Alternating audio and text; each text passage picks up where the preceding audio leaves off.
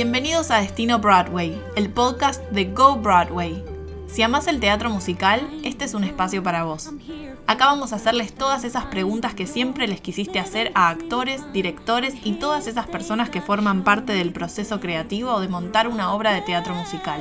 Yo soy Julieta Sverdlik y me propongo averiguar por qué amamos el teatro y cuál es el camino hasta el escenario. Voy a compartir con ustedes todas las respuestas que pueda encontrar.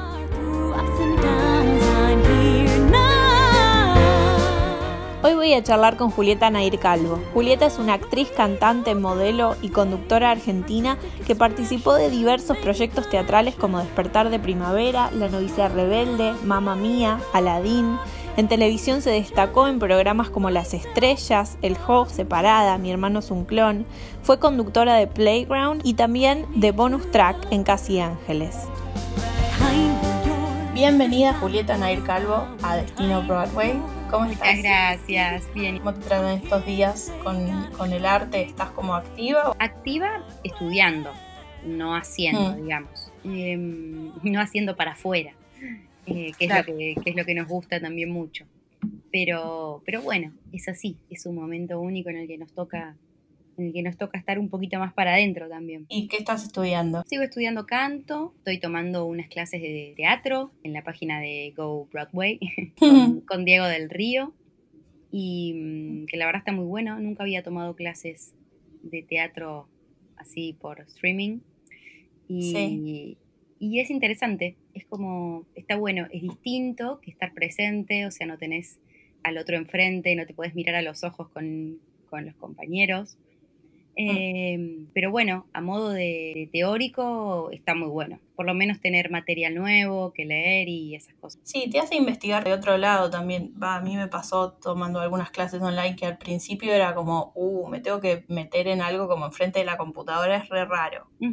Y después te obliga por ahí a usar otras herramientas porque, bueno, es lo que tenés ahí. Exacto, totalmente. Sí, sí, sí. Es como, bueno, abrirse a nuevas posibilidades. Cuando todo esto pase, seguro van a seguir existiendo y ahí vamos a tener un abanico más amplio eh, para, lo que es el futuro, ¿no? Presenciales y también eh, online, que a mucha gente le está gustando incluso hasta más, ¿viste? Porque puede estar en su casa en pijama y ahí tomando la clase sin tener que moverse. Sí, totalmente.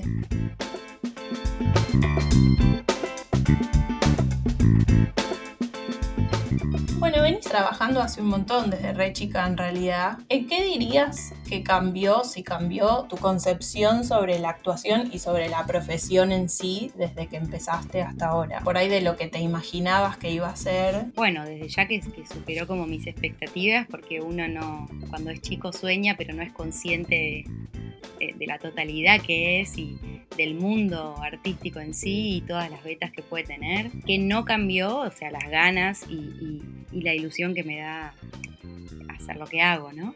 Y la felicidad mm. y la alegría. Y después, bueno, obviamente que vas conociendo gente y te vas aprendiendo cada vez más y eso me parece que es algo muy bueno de, de a lo que nos dedicamos y nuestra profesión, que es que nunca terminas de aprender. Siempre te cruzas con alguien que te enseña algo nuevo, o, aparece una obra nueva, un personaje, o todo siempre se va modificando. Bueno, trabajamos con nuestro instrumento que es nuestro propio cuerpo, que, nunca es igual, que nunca se queda quieto, que, siempre va, va, cambiando, entonces así también la profesión y la carrera.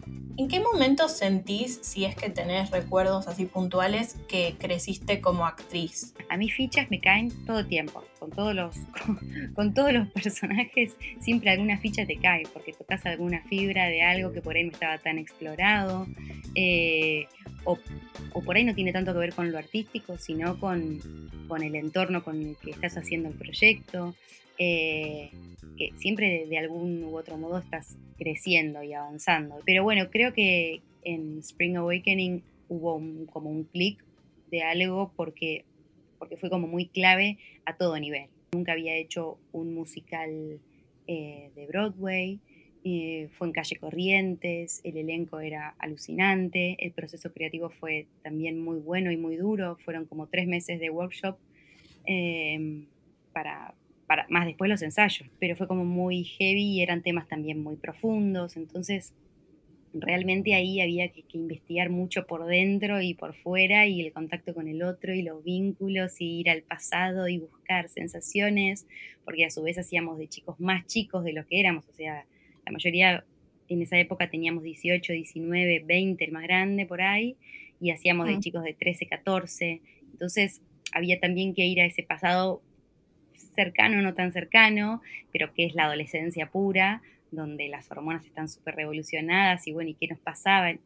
Realmente hicimos muchos ejercicios de teatro en el workshop que fueron de mucho crecimiento para todos nosotros, así lo recuerdo yo. ¿Solés tener una manera, hablando esto de, generar los vínculos con el otro, de generar tus vínculos? O sea, ¿se hace solamente en ensayo y en escena o decís, no, nos tomamos un café? Sí, me gusta mucho así trabajar con el otro, de hecho es la mejor manera para mí siempre y siempre está esa charlita después, o a mí al menos me gusta tenerla de, che, acá podemos generar esto o tal cosa o cualquier cosa que se te ocurra, llamame y nos vemos y lo hablamos fuera del espacio creativo. Pues en el espacio creativo, obvio, siempre se dan cosas y estás también ahí bajo la dirección de, algún director o de algún coreógrafo o de quien sea. Está ahí para ayudarte y para darte una mano y guiarte. Pero me parece que siempre está bueno ir con propuestas de nuestro lado, desde el lado actoral. ¿Cómo adaptás eh, tu actriz para lo que es el código de la tele y para el del teatro y te resulta fácil pasar de uno al otro? Sí, o sea, para la tele hay que estar igual de enfocado que en lo que estás en teatro, porque por más que se pueda volver a repetir la toma, sobre todo en ficción diaria, no hay mucho margen de error porque como queda queda muchas veces porque los tiempos son tiranos en la televisión y a veces no, te, no podés repetir, entonces, eh, y, y, es mucha letra que hay que aprenderse por día. Eh, que obviamente desde ya no es la misma, como en, como en una función teatral, que siempre es la misma letra, por más que le puedas poner distintas o cambiar pequeñas cositas, siempre es como la misma intención y lo mismo. Y en tele es todo el tiempo cosas nuevas.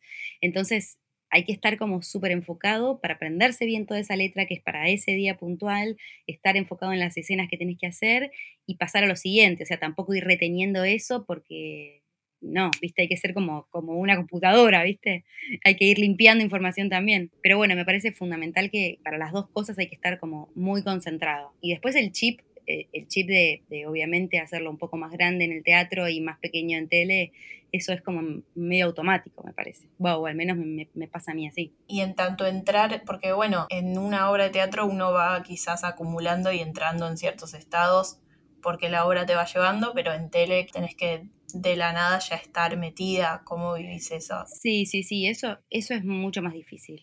Eh, con respecto a la televisión. Muchas veces se tilda por ahí a los actores de tira como que no son tan buenos o como que no son tan reales o no sé qué, y en realidad, eh, o como que es más fácil hacer tira porque la puede hacer cualquiera, y para mí es al revés.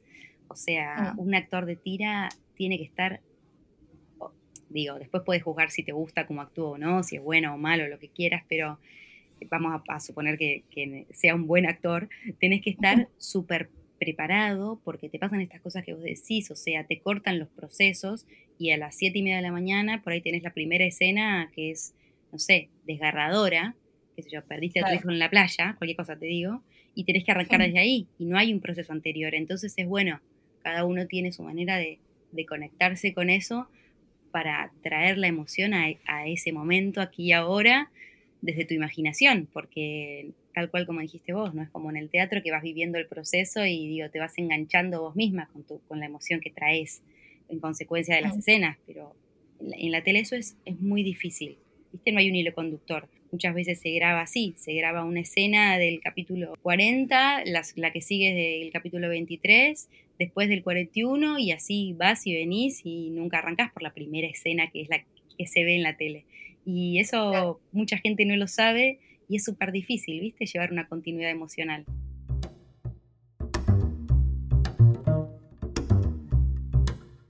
¿Tenés una manera, digamos, parecida para adentrarte o para crear un personaje cuando vas a abordar un personaje nuevo? En realidad no es que tengo ninguna técnica.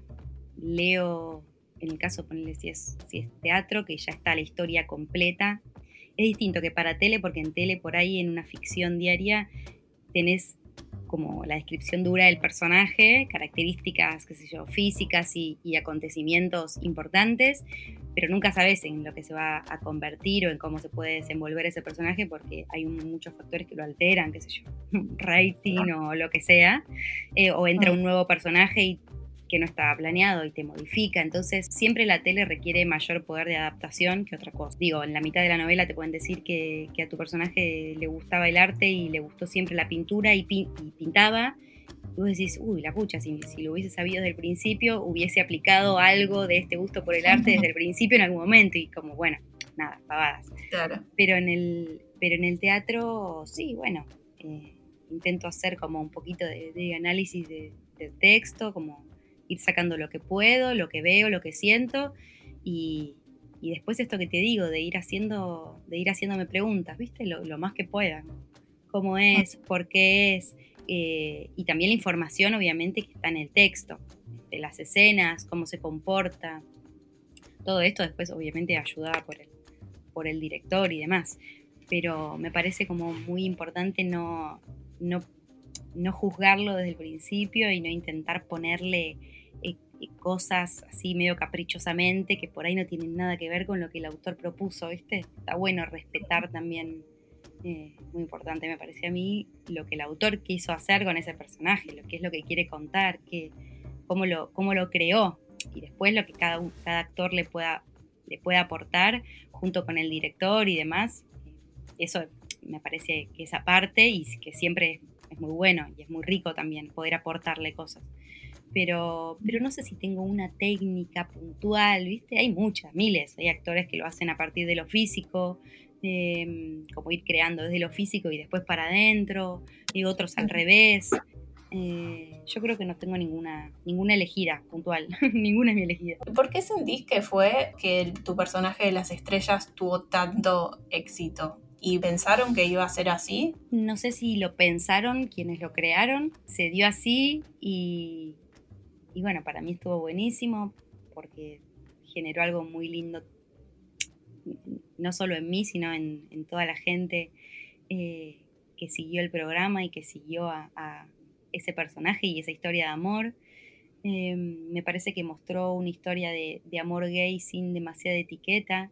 Eh, mostró que puede ser una historia de amor igual que una historia de amor heterosexual. Eh, mm. Nosotras como actrices nunca juzgamos a los personajes, eh, nunca tuvimos ese, viste, como eso de, ay, pero no, pero viste, vergüencita, simplemente como nos entregamos a hacerlo y, vivimos esa historia de amor eh, con esos personajes que fue muy, muy tierna, viste, y me parece que eso también llegó, que fue muy genuino y que fue muy verdadero. Y, para mí estuvo buenísimo porque ayudó a muchas eh, a muchas chicas y chicos también a, poder expresarse o a, eh, yo te digo por cosas que, me han dicho a mí, cartas que me han llegado y, este, en redes ah. sociales y en la calle. Se agradecían porque gracias a la novela le pudieron contar a sus papás que, ellos eran gays o que ellas eran gays, eh, o pudieron presentar a sus parejas o se animaron más libremente a ir caminando de la mano con su pareja por la calle. Em, mismo padres que también aceptaron a sus hijas em, como, como eran y aceptaban que amaban a quien amaban.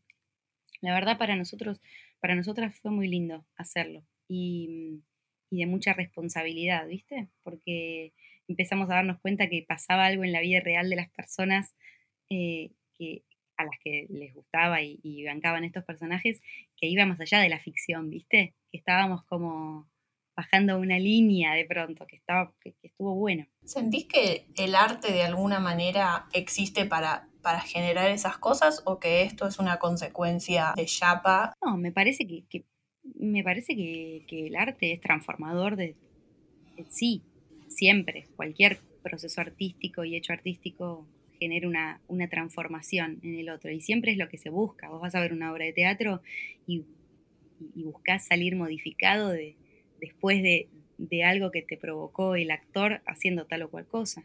Em, el actor mismo se modifica haciendo ese proceso creativo. Eh, mm. Así que em, me parece que, un hecho artístico es, así, es creativo y, modifica de por sí, cambia. No, no sé si es consecuencia.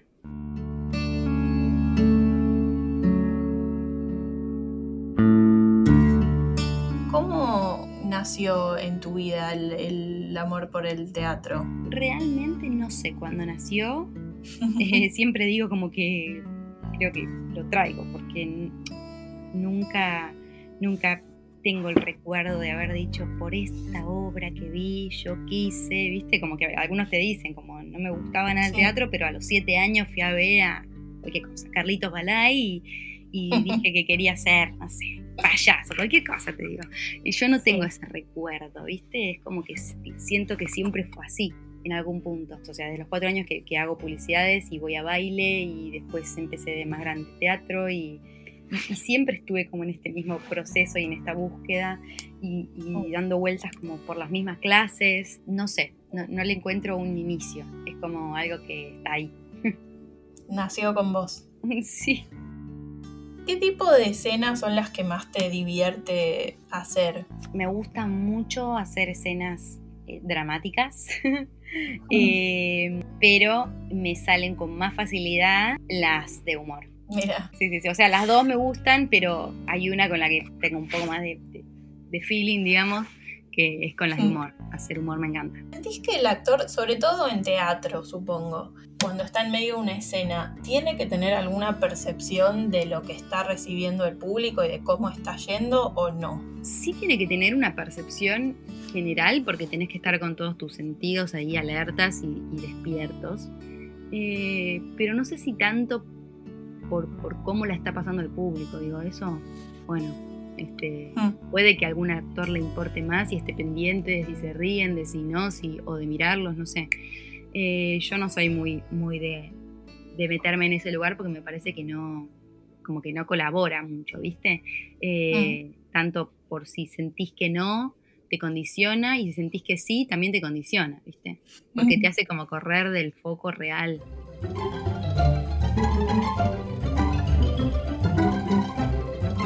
Bueno, vamos a jugar un juego sin repetir y sin soplar. En Despertar de Primavera, Ya siento que soy chota porque tengo una memoria de un pollito. A ver, pero dale, dale. ¿qué ibas a ponerte para la boda de Greta? Eh, ¿Hay algo rojo de satén? no me acuerdo. Ba- Bastante bien, rojo no, pero termina con satén, un corset de encaje con un lazo de satén. Ay, claro. Y Bueno, bueno, algo de satén era. bastante bien, bastante bien. Cuando están discutiendo que se tienen que volver, eh, ¿qué dice Tea que tiene que hacer la última en llegar? Se tiene que, que dar la mano con Morris Schiffer. Con Hanchen, pero, pero casi. ¡Ay, con Hansen! con alguien se tenía que dar la mano. Pero bien, bien. Em, en Mamma Mía, en Yo lo soñé, ¿en qué cree Sofi? Ay, pará, porque para dejarme acordarme la canción. Uy, no, pará, no, no me viene. No, soy, soy pésima. Última salgo en este ranking. En un ángel que lo llena todo de bondad. Ay, sí, sí, y esa letra, además, la traducción.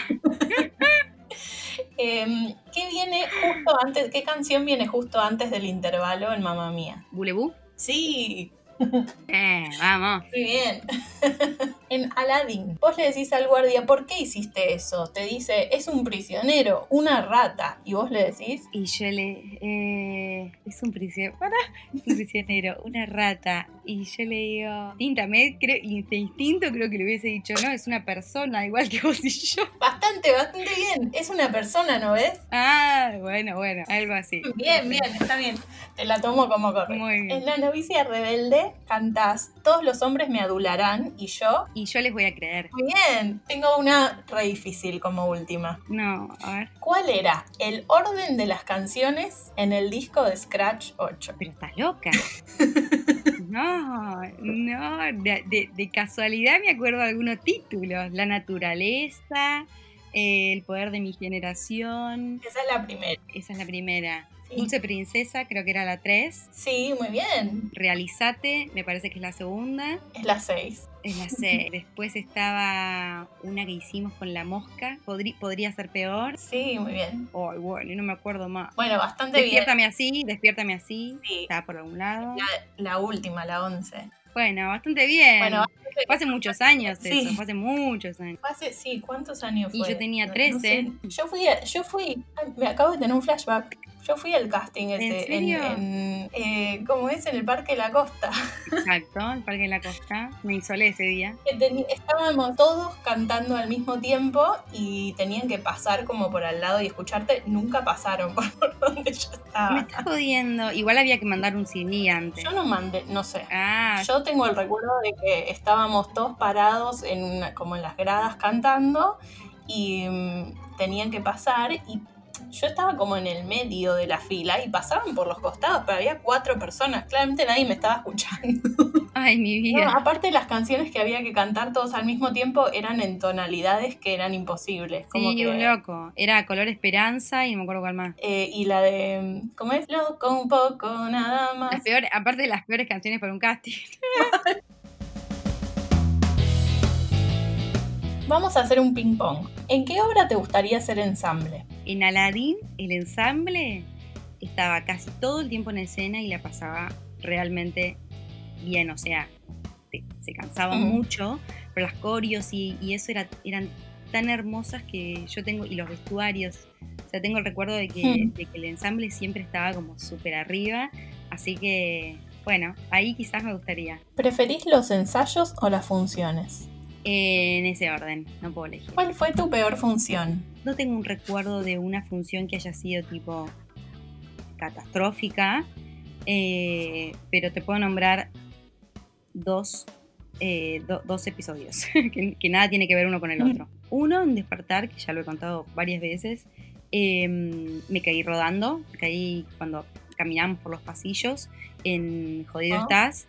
Eh, como que se prendían las luces de sala y como quilombo, quilombo, quilombo, y algunos salíamos a, como bajábamos las escaleras y salíamos como a caminar y a, y a bailar por los pasillos, y bueno, y había que hacer un pique súper rápido para volver eh, en el último 8, volver al escenario y hacer la pose final. Tipo, jodido estás. Bueno, y en ese pique súper rápido, en el astral, me tropecé porque catrasca siempre, me tropecé y, y- y tipo quedé rodando y como culo al, culo al norte eh, y me vino a buscar un compañero Eh, y eso fue muy No. vergonzoso y recuerdo que después por ahí, no sé, en la última función unas chicas me dijeron, estuvimos en la función que te caíste. La gente lo recordó. Eh, bueno, vergüenza total. Y después otra función que fue súper rara también, que nunca me había pasado algo así, eh, pero después se transformó en una de las funciones más lindas de ese show, de- del, del show que yo hacía con Disney, de Playground, en una gira. eh, en un momento estábamos en la mitad de un acorio y se prenden las luces de sala y empezamos a escuchar tipo un médico, un médico, o sea, nunca me había pasado que se frenara una función así. Aparte imagínate que eran todos niños porque era un infantil. Un médico, un médico en la Claro. sala, bueno, y no entendés bien, viste, si parar, como que y era que a una nena le había agarrado un ataque de epilepsia. Obviamente se bajó el telón y nosotros estuvimos ahí como esperando a ver qué pasaba con la nena y tal, eh, viendo a ver si se retomaba de vuelta la función o si qué pasaba. Al final, bueno, la atendieron y no, no era nada y retomamos la función y, y, y retomamos esa función con, tan, con tanta garra y con tanto amor y con tanto... eh, nada, esto, no dejar a todo... Porque si fuesen adultos es distinto, pero era una sala de 1200 Claro. personas con 600 niños, por lo menos, ¿entendés? Entonces era como que de pronto los nenes se quedaron como, ¿qué pasó? Onda, Lo- lo- sus personajes que estaban ahí en el teatro, en el escenario, se fueron y, y- y la gente un poco no entendía qué pasaba. Entonces dijimos, no, no, no, a, a los nenes y a esta nena que volvió también, porque le agarró como un episodio, pero después se puso bien y volvió a entrar. Eh, y, y Claro. esa mitad para el final como que lo dimos todo y fue como una conexión con los nenes súper especial. Fue hermoso, pero fue especial. claro, qué loco. ¿Rent o Wicked? Es Wicked, ¿Despertar de primavera o Avenida Q? despertar primavera, pero Avenida Q me encanta, Me encanta, me encanta mal. mal. ¿Chicago o Cabaret? Cabaret. ¿Cuál es tu musical preferido y el menos preferido? La novicia rebelde me encanta, pero porque en algún momento me encantaría ser María. Eh, pero me, Hmm. me encanta. Después me gustan muchos, qué sé yo, Hairspray me encanta también. El Rey León me Hmm. encanta mal. Bueno, La Sirenita que estuvo a punto de hacerse acá, también. Cierto. Eh, ojalá en algún momento sea. Eh, y después Mm. alguno que no me guste, ¿sabes qué? No sé, alguno que no me guste. Está bien.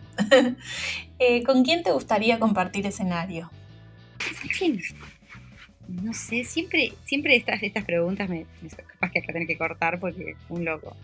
Eh, pero siento que compartí con gente como muy, muy grosa, ¿viste? Oh, déjamela, pensar, te la, te la, digo por ahí después. Ok, dale. y lo mismo, bueno, ¿con quién ¿de quién te gustaría tomar una masterclass?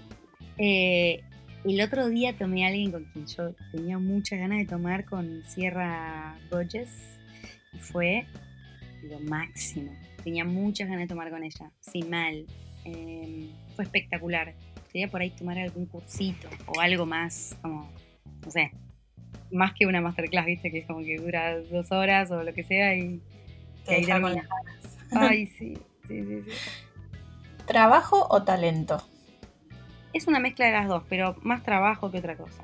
Porque si lo tenés y no haces nada con eso, hmm. eh, no sirve de nada. ¿Preferirías hacer una obra por cinco años o cuatro obras distintas, pero tres meses cada una? No, cuatro obras distintas. ¿Cuál fue el vestuario más incómodo que tuviste que usar? en mamá mía cuando la primera vez que reemplacé a, Paulita Reca, que, ella hacía de Sophie y yo era su cover, em, pero no habíamos hecho ni pasada de covers ni nada. Y ella se lastima la rodilla en el medio, o sea, yo no había hecho ni prueba de vestuario, no había ropa para mí todavía.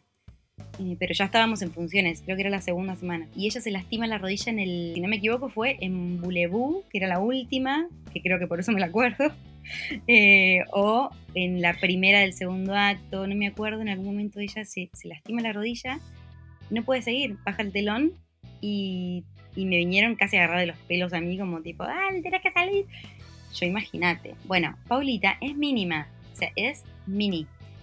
Y yo me tuve que poner su ropa. Y en, y real me quedaba todo súper apretado, tanto que en el, en el final, que, que Sophie vestía como un, como un pantalón y una chaqueta así como medio de, exploradora, niña exploradora, tipo así como color kaki, me lo acuerdo perfecto, y, y en esa escena final, que aparte era un cambio rápido porque era del vestido de novia eso en 30 segundos y bla, bla, bla, bla, y que yo ni siquiera lo había practicado nunca, imagínate, los cambios rápidos se preparan, se ensayan. salí con, el, con la bragueta abierta y el, y el botón sin cerrar porque no me cerraba. Eh, y salí así a cantar, que encima ahí es solita, con una luz ahí de arriba, cenital, en el medio del escenario, cantando Mi sueño es. Y, con la bragueta abierta, o sea, era un loco, un loco, un loco. Ese vestuario fue incómodo, ese vestuario fue incómodo. Tremendo. Eh, ¿Cuál fue tu peor audición? Mi peor audición fue para Next to Normal, eh, porque me enfermé tres días antes, o sea, me quedé sin voz. Mm. Claramente podía ser de los nervios o lo que sea, pero estaba sin absoluta voz. Mm. Y en lugar de tomar una decisión adulta, de decir, che, no puedo ir a la audición porque no tengo voz, fui igual eh, y fue la peor audición de la vida porque no tenía voz. Y empecé, y empecé a cantar. Su, Superboy, el héroe inmortal. Me quedaba tipo así sin voz. Y, y me decían, bueno, bueno, tranqui, estás nerviosa. Y yo, no sé por qué no quería decir que estaba enferma. Porque hubiese sido mucho más simple decir, estoy enferma, no tengo voz. Eh, y yo, sí, sí, sí. Bueno, bueno, empezamos otra vez. Dale, perfecto. Superboy, el héroe.